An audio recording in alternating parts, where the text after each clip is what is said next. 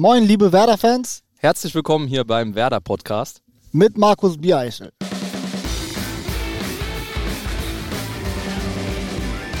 Moin und willkommen zu einer Spezialausgabe des Werder Podcast. Auch diese Folge wird präsentiert von Medientechnik Koik. Heute mit einer Ausgabe, die sich rund um ein Thema dreht, den E-Sport. Seit nicht einmal zwei Jahren ist Werder im E-Sport aktiv. Der 25. Juli 2018 war der offizielle Startschuss und seitdem hat Werder im Bereich FIFA in der Bundesliga alles gewonnen, was es zu gewinnen gibt. Nach der Club Championship und der Einzelmeisterschaft 2019 konnte Werder als bislang einziges Team den Erfolg aus dem Vorjahr wiederholen und sich erneut die Club Championship sichern. Das mit einem neu formierten Team, das ich heute bei mir begrüße. Herzlich willkommen, Michael, Megabit, Bittner und Erhan, Dr. Erhano Kaiman. Moin, moin, moin. von moin. meiner Seite. cool, dass wir auch mal hier sein dürfen. Absolut. Jungs, ihr seid äh, bei einem Novum dabei. Wir sind in dem Content Crew Bus ähm, unterwegs heute beim Pokal Viertelfinale und stehen auf dem TV Compound. Wart ihr jemals schon auf dem TV Compound? Tatsächlich nicht, nein. Also ich bin mal in Stuttgart äh, da so quasi durchgelaufen, ähm, aber so richtig drin war ich noch nicht, nein. Du auch noch nicht. Für ne? mich auch Backstage, sage ich mal, ist das das erste Mal. Für mich ebenso eine Premiere. Also wir sind hier in einem Bus. Keine Ahnung, möglicherweise werden wir gestört. Dann klopft jemand an die Scheibe, sagt, wir sollen rausgehen. Was auch immer. Die Nacht liegt doch nicht allzu lange zurück. Keine Woche ist vergangen, seitdem wir die Meisterschaft, ihr die Meisterschaft geholt habt. Ähm, wir ist schon richtig. Ja. Die Nacht war extrem kurz nach dem Titelgewinn. Ähm, konntet ihr das jetzt in den letzten Tagen noch mal mehr genießen und realisieren, was ihr da geschafft habt? Ja, absolut. Also ich sag mal so, jetzt diese eine Woche ähm, der VBL-Saison, wir hatten immer Spieltag nach Spieltag. Da gab es nicht viel Zeit zu überlegen, ob man jetzt was richtig macht, was man falsch macht, sondern man hat es einfach gemacht. Und ja, jetzt ist so, sage ich mal, dieser Liga-Wettbewerb durch. Und damit kehrt auch ein bisschen wieder Ruhe ein, sage ich mal, in unseren Terminkalender. Und dann hat man auch ein bisschen mehr Zeit zu überlegen. Und klar, jetzt übers Wochenende hinweg und zum Start der neuen Woche haben wir öfter auch miteinander geschrieben, immer wieder geschrieben, Glückwunsch und freuen uns natürlich immer noch, dass wir da, sag ich mal, was Einmaliges für Werder erreicht haben. Wie war es für dich, die Meisterschale am Ende hochhalten zu dürfen? Das war überragend, zumal es auch mega spannend war und dann äh, am Ende, als wir das Ziel dann erreicht haben, war es ein unfassbar geiles Gefühl. Einfach nur überragend. Man hat ja den Eindruck, dass als die Saison losgegangen ist, war der Druck enorm groß, weil logischerweise der Titelverteidiger, äh, das ist klar, ist eigentlich immer einer der Favoriten. Und jetzt war die Konstellation so, Du warst Einzelmeister und du, Erhan, du warst ja der beste oder der zweitbeste Spieler auf der, auf der Playstation in der, in der abgelaufenen Saison. Ähm, wie seid ihr mit dem Druck umgegangen? Ja, so das Wichtigste war eigentlich am Anfang, dass wir uns darauf besonnen haben, unsere Leistung zu bringen. Ähm, wir haben uns vor dem Start der Virtual Bundesliga getroffen, haben drei Tage ein Trainingslager gemacht, um eben zusammen im 2 gegen 2 ja, miteinander klarzukommen, da die Abstimmung zu finden. Und ja, dann war, haben wir gemerkt, im Doppel spielen wir gut und wenn wir jetzt im Einzel noch ein bisschen weiter trainieren, werden wir auch gut in die Saison starten. Und da war es für uns persönlich wichtig, dass wir ja mit den zwei Spieltagen gegen Hannover und Gladbach ja wirklich gut performt haben, damals sieben Punkte gegen Gladbach geholt haben, wo ja schon klar war, die werden einer der Mitfavoriten sein. Und von daran haben wir, sage ich mal, das Selbstvertrauen aufgebaut im Doppel. Und sage ich mal, dann nach der Winterpause, als Erhan noch seine Form gefunden hat, dann waren wir zumindest in der Schlussphase der Saison nicht mehr aufzuhalten. Lass uns ganz mal chronologisch durchgehen, die letzte Saison. Ähm, und fangen wir mal bei dir an, äh, Erhan. Du bist ja zu Werder gekommen ähm, vom VfB Stuttgart. Und äh, als du von Dominik angesprochen wurdest, ähm, ob du dir vorstellen könntest, bei Werder äh, anzufangen, hast du keine Sekunde gezögert. Ich habe äh, tatsächlich keine Sekunde gezögert, weil ähm, ja, ich habe von Stuttgart aus äh, Werder Bremen logischerweise beobachtet. Ähm, letzte Saison war das die erste Saison von Werder im E-Sports und ähm, von außen betrachtet haben, habt ihr einfach einen überragenden Job gemacht und da will man dann natürlich auch hin als ambitionierter E-Sportler. Das Lustige war, als du dann tatsächlich in Bremen warst, war ein Kumpel von dir dabei, aus Münster, ein Studienfreund. Ja. Glühender Werder-Fan, muss man ja. sagen. Und der hat dann irgendwie nebenbei gesagt, jetzt kommt endlich zusammen, was zusammen gehört. Absolut. Ähm, er hat schon immer gesagt, für ihn wäre es quasi ein Traum, wenn ich mal für Bremen spielen könnte. Und ähm, als ich dann auch tatsächlich von ähm, Dominik ähm, das Angebot, sag ich mal, bekommen habe, hat der sich, glaube ich, mehr gefreut als ich. Aber du hast schon irgendwann mal auch gesagt, also wenn Werder anruft, dann zögere ich keine Sekunde, auch bevor das, das Angebot kam. Ja. Was ist deine Verbindung zu Werder? durch den Kollegen halt, weil ähm, wir haben sechs Jahre zusammen in Münster studiert und haben natürlich auch immer Fußball geguckt und ähm, ja, immer wenn Bremen gespielt hat, ähm, war ich dann logischerweise bei ihm und habe dann logischerweise mit ihm dann Bremen angefeuert. also war schon vorher ein bisschen Werder Herzblut in deinem Herzen. Ja. Stark. Jetzt ist es ja so, wenn ähm, ein Team neu formiert wird, und jetzt haben wir es in der vergangenen Saison so gehabt, dass äh, Mo nach dem Weltmeistertitel gesagt hat, er will eine neue Herausforderung haben was auch völlig äh, legitim ist und auch gut war. Also für ihn, logischerweise. Grüße gehen raus. ähm, und wir waren auf der Suche nach einem Pendant, also für dich, ähm, für einen zweiten Spieler. Und da hast du aber auch mitentschieden äh, und hast Vorschläge gebracht, wer da in Frage käme. Und bei dir auf der Shortlist war auch Erhan sehr weit oben. Ja, auf jeden Fall. Also mir war es wichtig natürlich, dass wenn Mo weggeht, dass dann auch jemand mit Erfahrung das, das machen wir nochmal neu, oder? Ja. Ist jetzt auch auf lautlos. Tut mir leid. Also nochmal, für mich war es auf jeden Fall wichtig, dass ich da auch ein gewisses Wörtchen mitzureden habe. Ähm, gerade nach dem Jahr, was wir gespielt haben, wollte ich natürlich im Jahr drauf auch jemanden haben, wo ich weiß, mit dem kann ich im Doppel performen und eben auch an den Leistungen in den Teamwettbewerben anknüpfen. Und ja, da gab es natürlich, sage ich mal, in Deutschland nur eine begrenzte Auswahl, die da drunter fällt. Und bei Ehren hat er natürlich das Gesamtpaket aus Erfahrung, ja auch, ähm, sage ich mal, die Reichweiten, die er hat, die Community, die hinter ihm steht und eben die spielerische Klasse klar überzeugt. Was ist mit dem menschlichen, Michi? Ja, das, ja, das Menschliche nicht. kannte ich damals noch nicht so intensiv, aber menschlich hat er mich dann auch, sage ich mal, zum Start der Saison vollends überzeugen können. aber ihr kanntet euch schon vorher, ne? Ja. Und wir haben uns eigentlich auch schon immer gut verstanden. Wir waren ja auch äh, bei derselben Agentur, haben uns immer auf Events getroffen und ja, haben immer gemeinsam auch mal abends gegessen oder ja, mal auch mal was unternommen. Wir haben uns schon vorher halt nicht ganz gut verstanden, ja.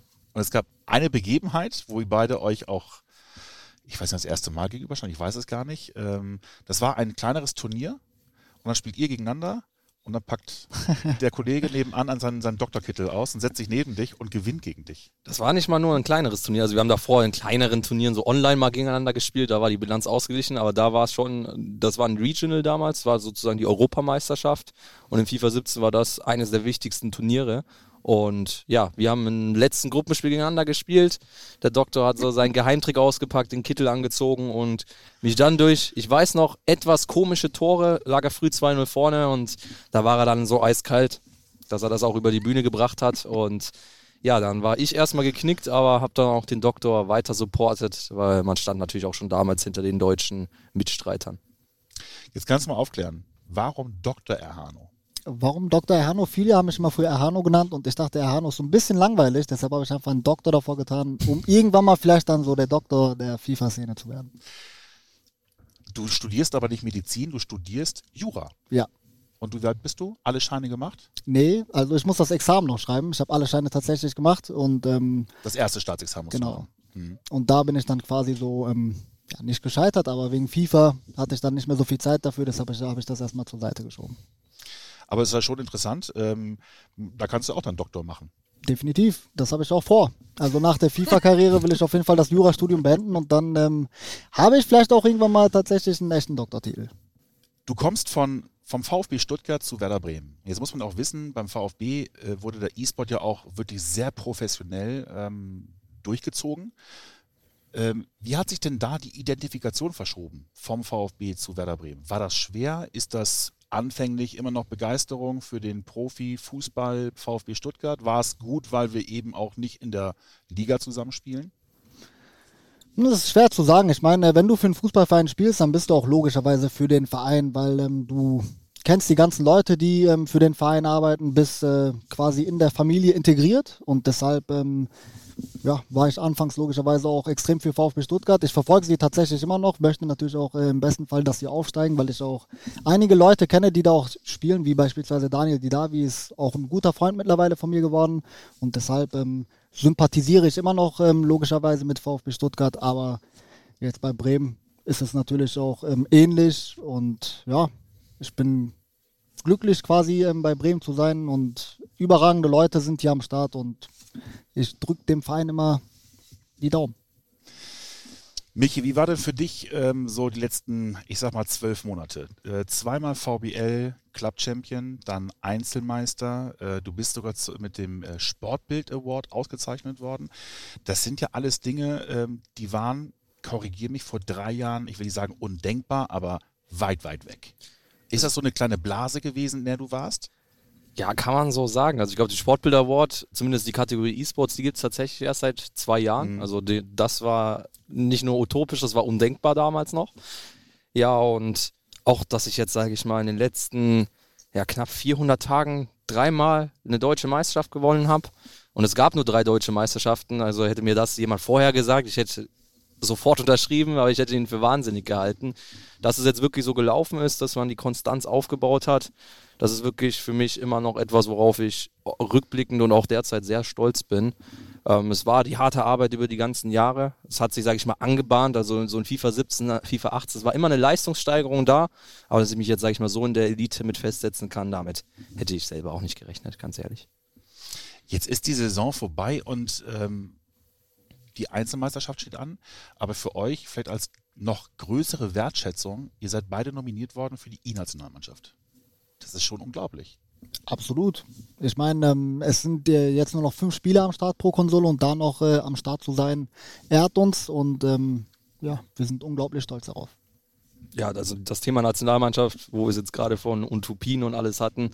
Ich habe vor ein paar Jahren geträumt, als ich in E-Sport reingekommen bin, dass es mal eine Club Championship gibt, eben so einen Liga-Wettbewerb zwischen den Bundesliga-Vereinen an eine Nationalmannschaft hat man da noch gar nicht gedacht. Das war nicht mal der nächste Schritt, das war, war zehn Schritte danach. Aber wir sind jetzt eben schon, sage ich mal, zehn Schritte danach und ja, sind, stecken trotzdem gefühlt noch in den Kinderschuhen. Es ist so viel Potenzial da. Aber dass wir diese Szene jetzt, sage ich mal, von Anfang an mitgestalten dürfen, ist eine große Ehre und daran werden wir uns weiter auch messen lassen. Du hast es gerade gesagt, also es war in der vergangenen Saison, als es ja erstmalig nominiert wurde, da haben sie es, glaube ich, für alle auch fair gelöst, einen 20-Mann-Kader zu nominieren. Was waren die 20 besten äh, Spieler, sowohl auf der PlayStation als auch auf der Xbox? Jetzt sind es nur noch 10 und es sind, glaube ich, drei Neulinge dabei. Du bist einer davon.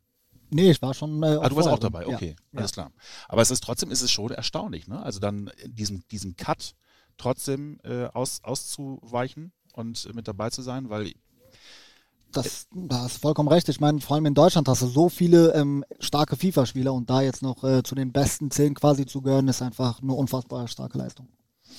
Ja, du warst ja, also für dich ist es natürlich schon so, du wirst nominiert als, als FIFA-Spieler und du hast aber auch ja eine kleine Karriere bei PS äh, hinter dir. Ähm, erzähl mal.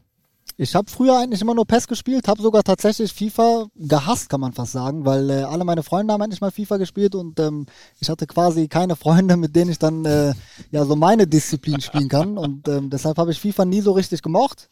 Und ähm, ja, habe dann bis PES 2014 PES gespielt, drei Jahre dann auch professionell, bin deutscher Meister geworden, Vize-Europameister und ähm, war zweimal bei der Weltmeisterschaft dabei, das war auf jeden Fall ganz äh, ansehlich, sage ich mal. Und dann ähm, 2014 hat Konami sich entschieden, eine neue Engine einzubauen und das ist meiner Meinung nach komplett in die Hose gegangen. Und deshalb habe ich dann FIFA, das Spiel, was ich immer gehasst habe, dann eine Chance gegeben. Und geliebt. Anfangs nicht wirklich, weil äh, FIFA 14 war ein ziemlich flankenlastiges Spiel und ich habe eigentlich äh, flankenlastige Spiele nicht so gemocht. Aber FIFA hatte quasi da äh, zu dem Zeitpunkt das Glück, dass wirklich PES einfach eine Katastrophe war. Und jetzt ist es eine Hassliebe geworden mit FIFA. ja, jetzt ist es eine Hassliebe geworden, ja. Hast du mal PES professionell gespielt oder versucht? Professionell auf keinen Fall, da war ich damals auf jeden Fall noch zu jung. Ähm, ich hab's, ich glaube, Pro Evolution Soccer 2006, das war ein ziemlich gutes Fußballspiel. Das habe ich früher, kann ich mich noch erinnern, mit Freunden, wo wir normalerweise FIFA gespielt haben, aber in dem Jahr dann mal Pro Evolution Soccer gespielt, aber ansonsten war es sehr FIFA-lastig. Hat dir gefallen? Weil das war so in der PES-Szene, sag ich mal, das beste PES, was es jemals gab. Das war wirklich ein starkes PES. Ansonsten war bei mir es immer so, ich habe beim Release FIFA gekauft und wenn FIFA, sag ich mal, im Sommer irgendwann dann ausgelutscht war, dann hat man für die letzten zwei Monate, dann habe ich noch zu PES zurückgegriffen, wenn es dann für 10 Euro im Krass. Regal zu hoch Ich habe das sogar tatsächlich manchmal sogar umgekehrt gemacht. Ja. aber am Ende trotzdem die Wege führen zusammen. Ja. In der Tat, euch hat es zusammengeführt. Ähm, und was absolut erstaunlich ist, ihr habt ja auch äh, für die Nationalmannschaft schon zusammen äh, einmal beim Turnier gespielt in Portugal äh, im Doppel, weil ihr beide einfach unglaublich gut harmoniert. Ich meine, mit Mo ging es letztes Jahr auch gut. Ähm, ich habe das Gefühl, von der Absprache ist es bei euch jetzt noch etwas intensiver. und es ist gar nicht so typisch, dass man sich abspricht. Es liegt vor allem daran, also ich kann da ja den direkten Vergleich ziehen. Ähm, Mo ist jetzt nicht der, der während des Spiels viel interagiert. Der lässt, sage ich mal, die Leistungen einfach für sich sprechen, aber die Interaktion ist da jetzt nicht so intensiv ausgeprägt, wie es dann jetzt bei Erhan von Anfang an der Fall war. Und deswegen glaube ich auch, dass wir nochmal da einfach gezielter nach vorne gespielt haben und dann auch nochmal, so sage ich mal, einfach weniger Schwächephasen hatten, weil wir immer wussten, was der andere gerade macht und uns dementsprechend auch bei Fehlern schneller aufbauen konnten wieder das war tatsächlich, ich meine, beim VfB Stuttgart war ich letztes Jahr auch mit Malut im Tun Tut ziemlich gut und da haben wir das dann auch so gemacht, dass wir ziemlich viel kommuniziert haben. Und das funktioniert einfach gut, definitiv. Aber es gibt auch viele, wenn man sich jetzt mal die VBL anguckt, das ist ja so ein Vergleichswert, weil da eben viele Tour und Tours gespielt werden. Ansonsten ist das ja eher selten, dass man es spielt. Äh, und man guckt sich die Twitch-Livestreams an von anderen.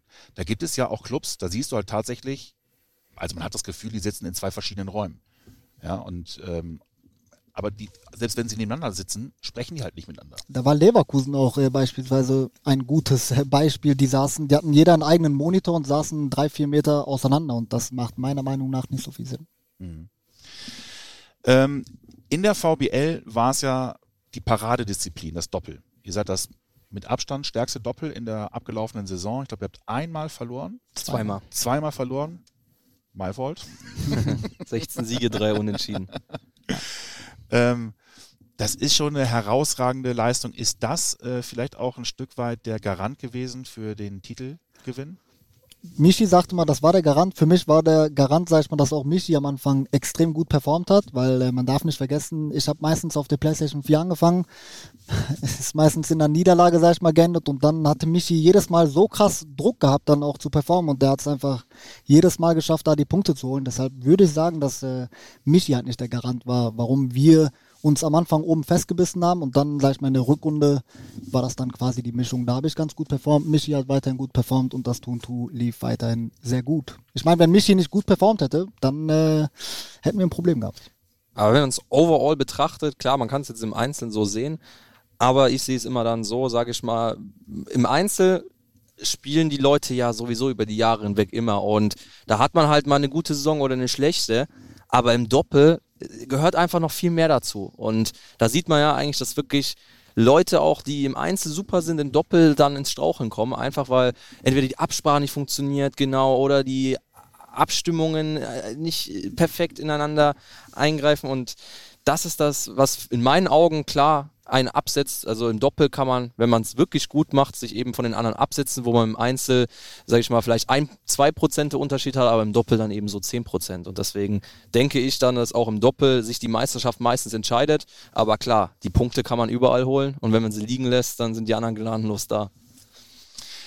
Beim Wechsel von ähm, FIFA 19 auf FIFA 20, da sagt man ja immer, dass derjenige, der jetzt nicht unbedingt über diesen Skill-Modus kommt, Ne, sondern eben so wie du, auch so dieses Kurzpassspiel, auch direktes Spiel in die Spitze, ähm, dass denen das immer besser liegt, damit klarzukommen, weil da wenig Umstellung ist. Stimmt das? Also die Umstellung dieses Jahr war schon definitiv größer, da das Spiel defensivlastiger geworden ist im Vergleich zu den Vorjahren. Man hat es ja gesehen, letztes Jahr, ich glaube, wir sind, haben fast 200 Tore geschossen in der Club Championship. Dieses Jahr sind wir jetzt mit, ich glaube, 120 Toren Meister geworden. Das ist schon prozentual ein deutlicher Rückgang eigentlich, obwohl wir natürlich immer noch viele Tore geschossen haben. Und ja, trotzdem so mein Grundspielstil funktioniert noch teilweise. So sage ich mal im Aufbauspiel, da ist einfach so das Konstante, was ich mir über die Jahre aufgebaut habe, dass ich weiß, wie funktioniert das Passen in der Theorie und ich kann es dann auch in der Praxis anwenden. Aber ich hatte genauso zu kämpfen wie die anderen, äh, damit äh, offensiv wirklich zu vielen Chancen zu kommen und mich dann auch vom Gegner ja relativ früh in den Spielen abzusetzen. Also ich glaube, ich hatte diese Saison mehr Siege mit einem Torunterschied als überhaupt Siege. Ich glaube, bis zum Augsburg-Spiel hattest du ein Spiel mit, ja. und das war gegen Gladbach. Und das war, ja genau, und das war sogar gegen Gaucho. Dein erster Sieg. Einer der besten Einzelspieler ja. überhaupt. Da gab es dann mal einen 3-0-Erfolg, aber gegen die eher unbekannteren Namen war es dann eher so ein 1-0, 2-1. Bis zur 9er Bombe dann gegen Augsburg, dann hast du dann äh, wieder 4-0, glaube ich, gewonnen. Und mein höchster Sieg war tatsächlich am letzten Spieltag, das war das 3-1. Aber Sonst, sag mal, was, was war für dich das Schwierige bei der Umstellung? Für mich das Schwierige war einfach, dass meine Stärke in FIFA ist halt nicht immer das Verteidigen, das äh, Antizipieren, das Pressen, sag ich mal, und das ist einfach in FIFA 20, das brauchst du einfach nicht mehr. Und deshalb ist es für mich dann schwierig, dann äh, meine Stärke dann irgendwie einzubringen. Hm. Ich würde nicht sagen, du brauchst es nicht mehr, sondern es kann halt jeder. Kann, ja. Aber du brauchst es auch ein Stück weit nicht mehr, weil du stellst dich halt hinten halt komplett rein und dann musst du halt auch nicht mehr unbedingt antizipieren können. Ja. Du musst nicht mehr unbedingt äh, krass pressen können. Du stellst dich einfach hinten rein und äh, der Computer regelt es von allein und das, das liegt mir absolut nicht.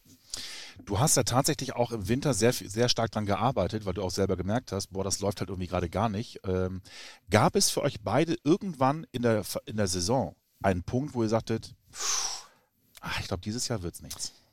Also, wir hatten natürlich in der Hinrunde vor allem gab es nach jedem Doppelspieltag, wir haben immer bei mir zu Hause gespielt, wir haben uns jedes Mal danach angeguckt und ja, es waren fragende Gesichter, wo haben wir jetzt und wieso haben wir jetzt da und da Punkte liegen lassen.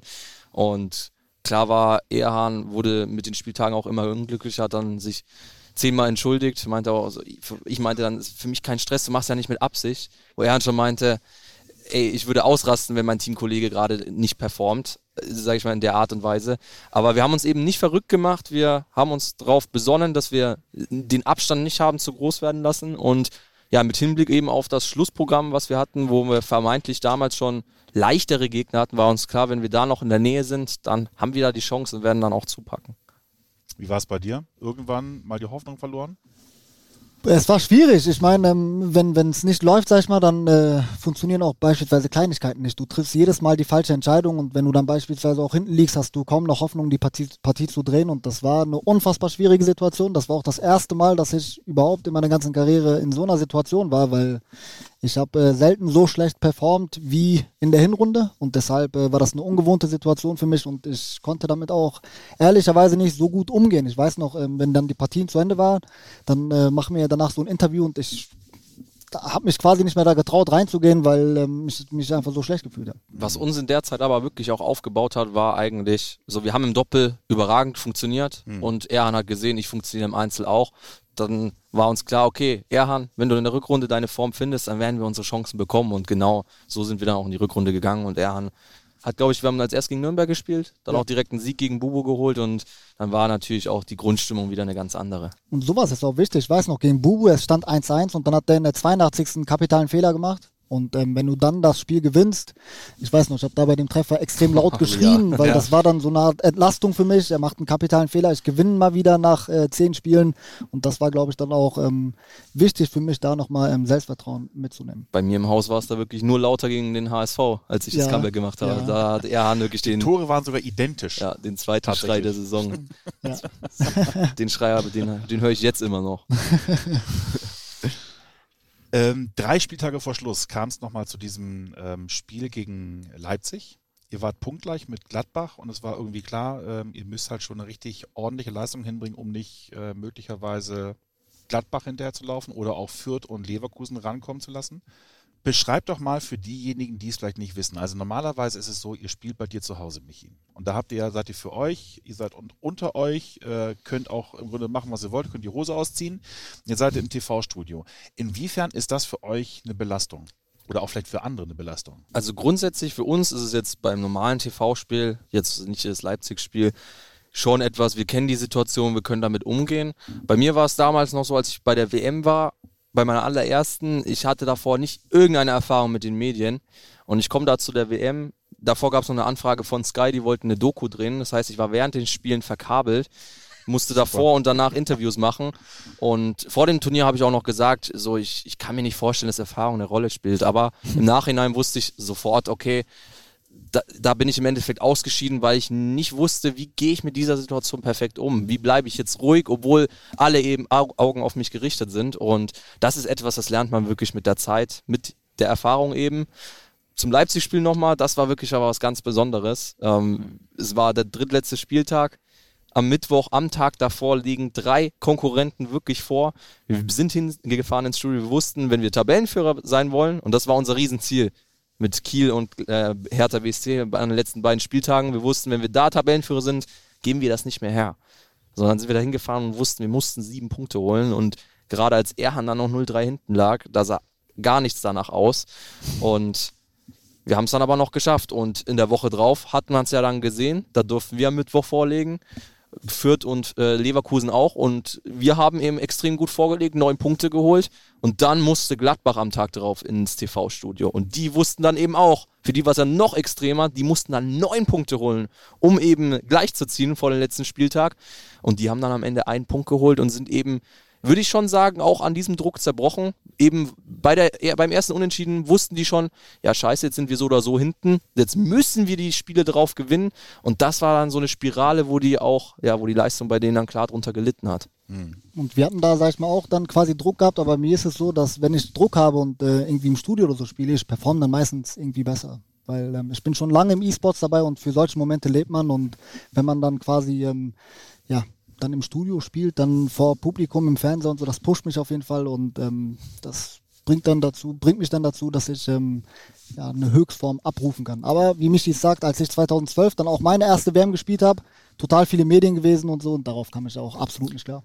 Also sollte es auch als Profi natürlich sein, dass man irgendwann, dass es das Ziel ist und dass man genau dahin will, um dann, sag ich mal, sich eben in diesem Spotlight dann wohlzufühlen und seine Leistung zu liefern. Der Finaltag in München gegen ähm, Hertha BSC da war, ähm, als ihr euch da oben eingespielt habt, als ihr euch da nochmal beraten habt, da habt ihr auch nochmal so ein bisschen darüber erzählt, wo die Stärken und Schwächen der Einzelnen sind. Also bei dir war klar, dass ähm, dein Gegner über die Außen anfällig sein dürfte. Jetzt erklärt doch mal, wie sieht denn Scouting bei euch aus? Also muss ich mir vorstellen, dass du dir wirklich die ganze Zeit die, die Spiele von ihm anguckst und nochmal äh, analysierst oder wie viele Spiele brauchst du, wie viele Tage investierst du da? Das geht relativ schnell. Also das war, sag ich mal, auch ein, ein krasser Defizit, dass er halt auf den Außen extrem anfällig war und den, das herauszufinden geht relativ schnell. Aber ich habe letztes Jahr zum Beispiel, als ich bei der Weltmeisterschaft dabei war, habe ich jeden einzelnen Gegner analysiert und das hat mich dann tatsächlich drei, vier Tage gekostet, um äh, die sieben Gegner dann zu analysieren. Das ist schon ein bisschen intensiver, weil du musst halt immer mal schauen, welchen Spieler wählt der wie an in der Verteidigung und ähm, zu welchen Tricks greift er in der Offensive, wo sind seine Stärken, wo sind seine Schwächen und das ist dann schon äh, ein bisschen anstrengend, ja. Scouting ist da ja auch so eine Sache derzeit noch, weil es ist nicht nie garantiert, dass äh, der Spieler auch wirklich sein Gameplay zur Verfügung stellt. Also erstens muss er ja dafür, sag ich mal jetzt, wie wir jetzt bei den Twitch-Kanal haben, so streamen. Das ist nicht jetzt bei jedem E-Sportler alltäglich. Plus, ähm, um wirklich Gameplay für uns zur Verfügung zu stellen, was wir nachvollziehen können und analysieren können, da muss der Kollege entweder eben in der Virtual Bundesliga spielen, wo jedes Spiel aufgenommen wird oder er muss sich für ein internationales Turnier qualifizieren. Klar ist jetzt zum Beispiel bei wichtigen internationalen Turnieren, da kann man jetzt schon in die Analyse gehen und eben auch gucken, was machen die Besten denn immer in diesen Situationen richtig und wie kann ich mich dann dagegen wappnen. Also das ist auch ein Thema. Coaching und Scouting, das wird in den nächsten ja, zwei bis drei Jahren auch noch eine dominante und tragendere Rolle im E-Sport, im FIFA E-Sport einnehmen. Hättest du da Bock drauf? Absolut. Das macht mir Spaß und ähm, ich denke, dass ich das auch ganz gut kann. Deshalb äh, würde ich das auf jeden Fall gerne machen. Jetzt ist die Saison tatsächlich vorbei. Ähm, also trotzdem nochmal eine unfassbare Saison mit unfassbaren Aufs und Ups und Hochs und Tiefs und ähm, ich glaube auch sehr viel Adrenalin am Ende. Seid ihr jetzt froh, dass es endlich vorbei ist und ihr euch dann auf, ich behaupte mal, für viele den geliebten, geliebteren Foot-Modus konzentrieren dürft? Einerseits schon, andererseits auch nicht, weil ähm, die VBL hat mir persönlich äh, extrem viel Spaß gemacht, weil auch die Komponente 2 gegen 2 beispielsweise ähm, sehr cool ist. Und ähm, mir persönlich macht der Club Championship Modus tatsächlich am meisten Spaß, weil das ist dann auch eher so ein Wir-Gefühl. Und im Foot-Modus, wenn wir dann äh, die Einzelmeisterschaft spielen, dann ist man quasi der einsame Warrior und das macht mir persönlich nicht so viel Spaß wie der ähm, Team-Modus. Also ich bin schon froh, dass es jetzt vorbei ist, aber vor allem aufgrund dessen, dass ja, mein Kopf war in den letzten Wochen wirklich nur noch praktisch auf diesen Wettbewerb ausgerichtet und auch in der Freizeit waren die Gedanken wirklich die ganze Zeit präsent. Reicht es? Wird es reichen? Wird es nicht reichen? Diese Ungewissheit, weil ich hatte halt so, so viele Momente, ich weiß, okay, ich kann meine Leistung bringen und das ist das Besondere in diesem Teamwettbewerb und es reicht vielleicht trotzdem nicht. Und das ist etwas, was einen natürlich dann auch ein bisschen Kopfzerbrechen bereitet. Und unter dem äh, Aspekt bin ich dann auch sehr froh, dass es jetzt durch ist und wir es auch erfolgreich geschafft haben. Wir können jetzt immer stolz sein auf diese Leistung und werden sicher auch noch in einigen Jahren darauf zurückblicken. Aber wie du es auch schon sagst, das beschäftigt einen extrem. So, man schaut sich mal die Tabelle an, beispielsweise am letzten Spieltag so viele Konstellationen immer durchgegangen und das ist schon äh, teilweise auch anstrengend für den Kopf. Deshalb, ähm, ist es jetzt gut, dass das Ganze auch vorbei ist und jetzt können wir endlich so ein bisschen entspannen, ehe es dann ins Einzelfinale Ende März dann ähm, nach Köln geht.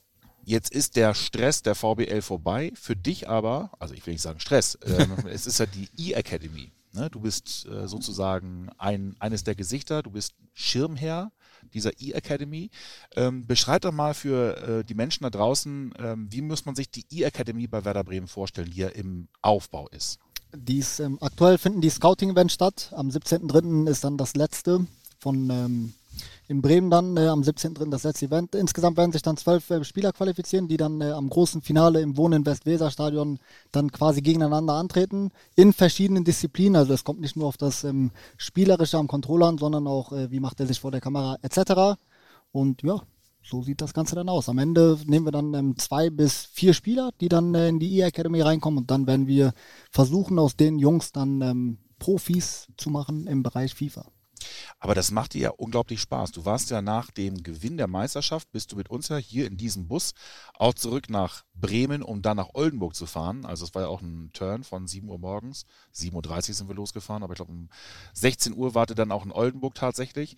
Aber du nimmst dir da auch wirklich die Zeit und coacht ja jetzt nicht nur die Sieger, sondern du coacht ja auch diejenigen, die 9-0 auf die Mütze gekriegt haben. Wie das, kommt das an? Das macht mir Spaß. Also ich mag es, mit jungen Leuten zu arbeiten. Damals, ähm, als ich das Jurastudium angefangen habe, habe ich sogar tatsächlich überlegt, äh, Lehrer zu werden, weil ich es äh, extrem gut leiden kann, sag ich mal, jungen Leuten was beizubringen. Deshalb ähm, kommt mir jetzt der Job als Head Coach in der E-Academy perfekt gelegen. Da kann ich auf jeden Fall meine Expertise im Bereich FIFA dann den Jungs weitergeben und das macht mir extrem viel Spaß. Michi, wie ist es denn für dich? Also du hast ja nur auch schon ein paar Vereine kennenlernen dürfen, die auch Academies haben. Bochum hat ja auch, glaube ich, äh, so eine Nachwuchs-Academy. Wie nimmst du das denn wahr, was, was Werder jetzt gerade macht mit dieser E-Academy, was ja auch dann nachhaltig sein soll? Da reden wir ja nicht nur allein über die sportliche Qualifikation, wie jemand am Controller ist, sondern eben so ein bisschen über den Tellerrand hinausschauen das ist sehr wichtig, auch für die Zukunft des FIFA E-Sports in Deutschland. Wir brauchen in der Professionalisierung natürlich auch eine, sag ich mal, Nachwuchsarbeit und dass Werder da jetzt, sag ich mal, in der Art und Weise auch wieder mit eine Vorreiterrolle übernehmen will, ist wirklich stark und man hat es zum Beispiel auch beim VfL Bochum gesehen, die haben da eben so einen Online-Qualifier gemacht und dann sind die Leute eben, haben dann auch offline gespielt und die zwei, die sie sich ausgesucht haben, sind dann tatsächlich Basinho und Xender gewesen, die mhm. damals komplett unbekannt gewesen sind. Oh, und innerhalb von anderthalb Jahren haben die sich auch eben in den E-Sport reingefuchst und sind eben an diesen Erwartungen und dem Umfeld eines Profivereins ja wirklich gewachsen, sodass sie jetzt auch ja, in der vergangenen Club Championship äh, Platz 6 wurden und ja, nach uns das zweitbeste Doppel gestellt haben. Und daran kann man sehen, wenn man den Leuten diese Chance gibt, da im E-Sport auch eben für einen Verein zu spielen und an diesen Aufgaben rangeführt zu werden, behutsam eben und dann an die Leistung zu wachsen. Da kann man Entwicklungssprünge sehen, überall bei jedem Spieler. Und deswegen ist das auch ein Thema, was unbedingt angegangen werden muss und je früher, desto besser. Das war für dich auch einer der Gründe, überhaupt zu Werder zu gehen. Ne? Es war von vornherein klar, dass wenn du hierher kommen würdest, dass du dann auch da stark eingespannt werden würdest. Ne? Absolut. Ich meine, ich habe ja auch beim VfB Stuttgart ähm, die Koordinatorrolle übernommen und da war auch einer meiner Tätigkeiten, da unseren Nachwuchsspieler Lukas ein bisschen heranzuführen. Und das hat mir auch schon beim VfB extrem viel Spaß gemacht. Und ähm, als Kupi mir dann gesagt hat, dass ich dann auch eine ähnliche Aufgabe bei Bremen machen kann, hat, mich, hat das mich extrem gefreut. Und das war dann auch einer der Gründe, beziehungsweise nicht einer der Gründe, aber das hat dann auch nochmal ja, mich gepusht, das ganze Thema dann auch äh, anzugehen. Jetzt steht ja demnächst die Einzelmeisterschaft an. Ähm, ich glaube, es ist völlig klar, dass der Titelverteidiger immer so ein Stück weit als Favorit ins Rennen geht. Ähm, siehst du dich auch als Favoriten? Oder würdest du es gerne wegschieben, diesen, diesen Druck? Also ich sehe mich selten wirklich als Favoriten, also wirklich als diesen einen Favoriten, der das Ding gewinnen muss. Das finde nee, ich nee, aber eh im FIFA-Bereich nicht, sondern ich würde immer sagen, es gibt einen erweiterten Kreis und von den zehn Leuten bin ich mir sicher zum Beispiel, dass es dann einer machen wird. Klar ist, als Titelverteidiger sind die Erwartungshaltungen umso größer. Ich würde aber sagen, ich kann mir jetzt den Druck schon etwas nehmen durch die Club Championship. Einfach, dass ich schon gezeigt habe, ich war jetzt in FIFA 19 sehr, sehr stark, aber eben keine Eintagsfliege und kann diese Leistungen auch äh, replizieren. Das Ding ist eben nur, auch letztes Jahr, ich war krank zu dem Turnier. Am Samstag, am ersten Turniertag, wäre das ganze Turnier gespielt worden. ich wäre nicht Meister geworden, ich war nicht konzentrationsfähig genug und alles. Und das ist auch dann schon wieder ein Punkt, da hängen eben so viele Faktoren ab, ob du jetzt, sag ich mal, diese Leistung zeigen kannst. Da gehört körperliche Fitness und alles dazu. Und eben, ob du dann in diesen Spielen auch performst. Das sind so viele Faktoren, die und Nuancen, die dann eben darunter, äh, darüber entscheiden, ob du im Achtelfinale rausfliegst oder eben auch mal den ganzen Weg gehst. Und deswegen, ich weiß auch noch rückblickend, wie es gelaufen ist. Samstag habe ich mich durchgeschleppt und Sonntag habe ich alle zerstört. Und ja, das würde ich so natürlich nochmal unterschreiben, aber ich bin einfach jetzt schon überglücklich über die Club Championship und ja, wenn die Saison jetzt titellos zu Ende gehen würde, also ohne weiteren Titel, dann kann ich das, also kann ich damit auch leben, weil ja der Club Championship Titel, der war schon verdammt wichtig. Gegen den Strich rasierst du. Wie ist es für dich, Erhan? Du warst ja bei der VBL, wenn man jetzt deine Einzelleistung nehmen würde, äh, warst du im weiteren Mittelfeld, glaube ja. Setzt du dich da selbst unter Druck und sagst, boah, ich will jetzt nochmal allen zeigen, dass ich halt echt besser bin als die Platzierung in der VBL? Nein, nicht wirklich. Also letztes Jahr beispielsweise habe ich mir dann schon das Ziel gesetzt, auch sehr weit zu kommen, weil ich äh, der zweitbeste Deutsche war in der Weltrangliste. Aber dieses Jahr bin ich, äh, sage ich mal, so weit hinten, dass ich äh, quasi befreit ausspielen kann und ich werde das Event einfach genießen und ähm, versuchen, das Bestmögliche rauszuholen. Jetzt sind ähm, anderthalb Jahre rum in der VBL. Ähm, was glaubt ihr, wo geht die Reise mit dem E-Sport, auch gerade in puncto der VBL, noch hin? Ist das noch steigerungsfähig? Ist das irgendwann so ein Thema wie League of Legends? Ich denke, dass es irgendwann dann äh, tatsächlich vielleicht alle Mannschaften am Start sind, dann hast du eine erste und eine zweite Liga, dann wird es wahrscheinlich auch so sein, dass dann die ersten vier Mannschaften sich irgendwie für ein internationales Turnier oder sowas qualifizieren. Also dahingehend wird sich das, äh, denke ich mal, so entwickeln. Ja, also ich glaube tatsächlich auch, nationale Wettbewerbe werden noch eine tragendere Rolle spielen. Auch ja. in meinen Augen muss EA das Potenzial auch erkennen von Teamwettbewerben meistens spielen wir ja noch in Einzelwettbewerben, aber man sieht, dass es sowohl für die Vereine geiler ist, eben wenn der Verein im Vordergrund steht, als auch für die Spieler ähm, und die Fans, weil die Spieler können mit sich miteinander freuen und miteinander pushen und die Fans sehen eben authentischer, wie, wie diese Emotionen dann auch übertragen werden am Bildschirm. Und ist dieses Jahr sind auch beispielsweise die E-Serie A ist gekommen. Es gibt, glaube ich, jetzt schon 18 nationale Ligen oder sowas. Und ähm, da ist auf jeden Fall jetzt eine Entwicklung zu sehen, was das betrifft. Und das wird noch alles krasser werden. Und dann äh, haben wir in ein paar Jahren dann ja das Endprodukt und ähm, das wird dann äh, ziemlich krass.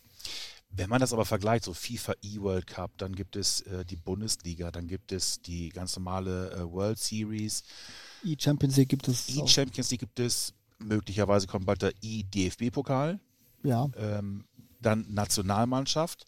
Das ist schon einfach ein Riesenberitt, der da gemacht wird. Muss das dann nicht besser strukturiert werden? Also ich stelle mir vor, für euch ist das natürlich dann auch ein Wust an Terminen. Ja, aber das wollen wir natürlich auch, wo man jetzt, sag ich mal, in, vor drei, vier Jahren noch wirklich FIFA als Teilzeitjob sozusagen hatte. Vom zeitlichen Aufwand her haben wir jetzt wirklich auch einen Vollzeitjob und je professioneller es wird, desto mehr Arbeit wird es auch und das gehört dann eben auch zu einem professionellen Umfeld dazu.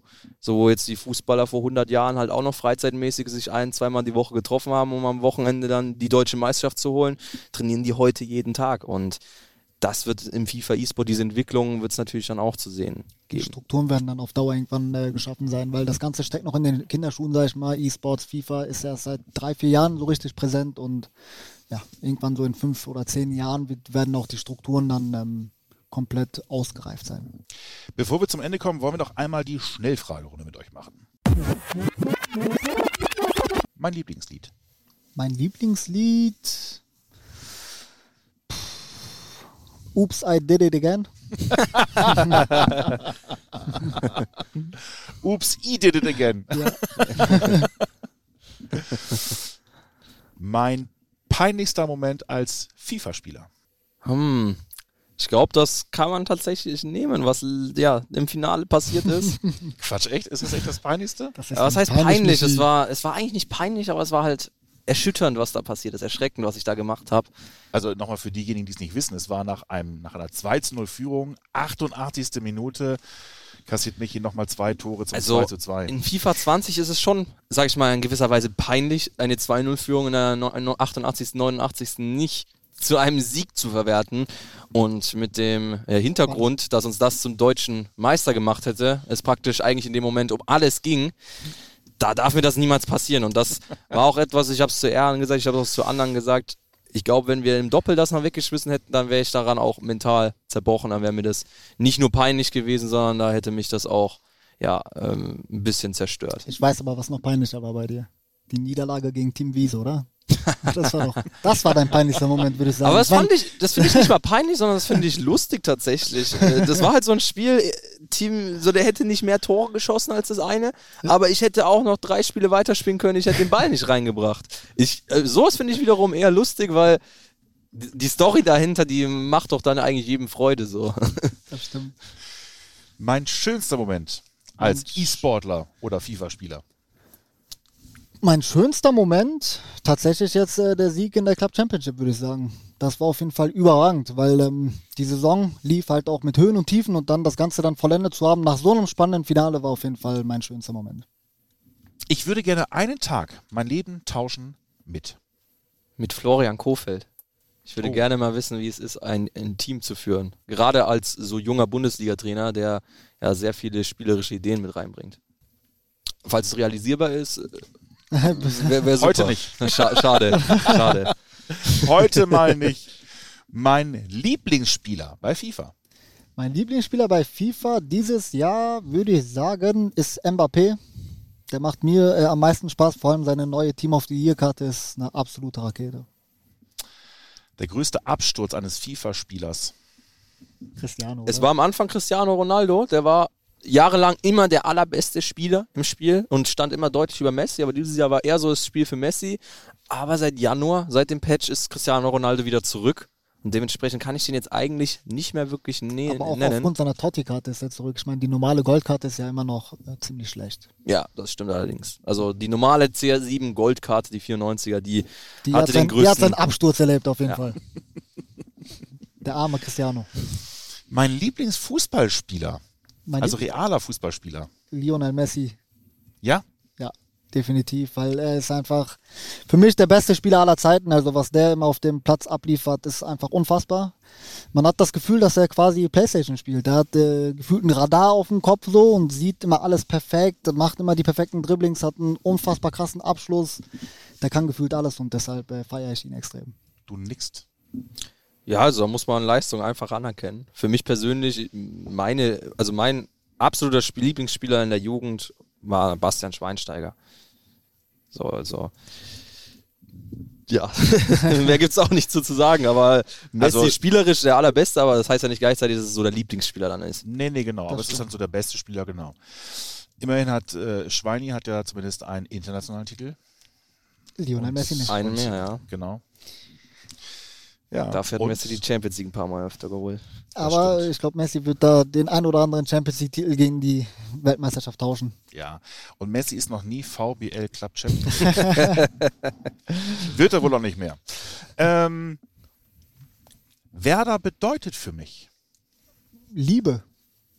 Quatsch. Echt? Mittlerweile schon extrem. Also, wie gesagt, die Werder-Familie ist einfach anders, würde ich äh, fast behaupten. Und deshalb äh, ist es ja eine Art Liebe geworden. Bei dir? Ich hätte gedacht, das äh, müssen nicht immer alle beantworten. Ich, ich würde sagen, ich würde es ein bisschen ähm, vorsichtiger formulieren, so Werder ist mir ans Herz gewachsen. Also jetzt bedeutet für mich natürlich die Welt als Arbeitgeber und als Mannschaft, mit der man tagtäglich im Austausch steht. Man fühlt sich wie eine Familie und dementsprechend, ich fieber mit der Profimannschaft mit, ich verfolge das Content-Team, ich verfolge alles von Werder und ja, fühlt sich bis jetzt in den anderthalb Jahren auch gut an, das so zu machen. Zum Abschluss nochmal die Frage an euch beide. Diesen Traum möchte ich mir in meinem Leben noch einmal erfüllen. Also karrieretechnisch gibt es bei mir den klaren Traum, ich will einmal das erreichen, was Mo letztes Jahr erreichen konnte. Einmal die Weltmeisterschaft zu holen, ist für mich da ein ganz großer Traum. Ähm, nicht mit dem Preisgeld, was in Verbindung steht, aber da gibt es noch einen Spezialpreis und zwar eine Einladung zum The Best Award. Und da darf man dann Backstage ja alle aus dem Team of the Year in Persona sehen, mit denen sich mal unterhalten. Am liebsten würde ich es dann noch machen in der Ära von Cristiano Ronaldo und Messi, aber ich glaube, da muss ich wahrscheinlich dann dieses oder nächstes Jahr schleunigst äh, gewinnen und den Druck mache ich mir dann mal lieber nicht.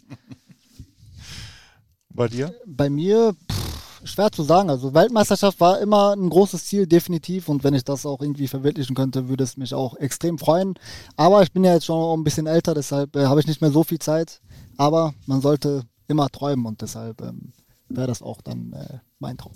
Aber mal abseits vom Fußball, du, dein Ziel oder dein Traum ist auch mal eine Weltreise mit deinem Papa ja. zu machen. Muss nicht unbedingt mit Papa sein, aber wäre auf jeden Fall ganz cool, weil mein Papa reist extrem gerne und ähm, ich habe auch, als ich noch studiert habe in meinen Semesterferien, habe ich die eine oder andere Reise mit ihm abgelegt. Deshalb äh, würde ich auf jeden Fall gerne mit ihm nochmal eine Weltreise machen, ja. Vielen Dank für eure Zeit, hat sehr viel Spaß gemacht. Danke. Gerne. Wir sind schon am Ende. Danke euch da draußen fürs Zuhören. Denkt dran, unseren Podcast zu abonnieren oder uns Feedback zu schicken. Gerne per WhatsApp an die Nummer 0174 668 3808. Bis zum nächsten Mal. Macht's gut. Tschüss.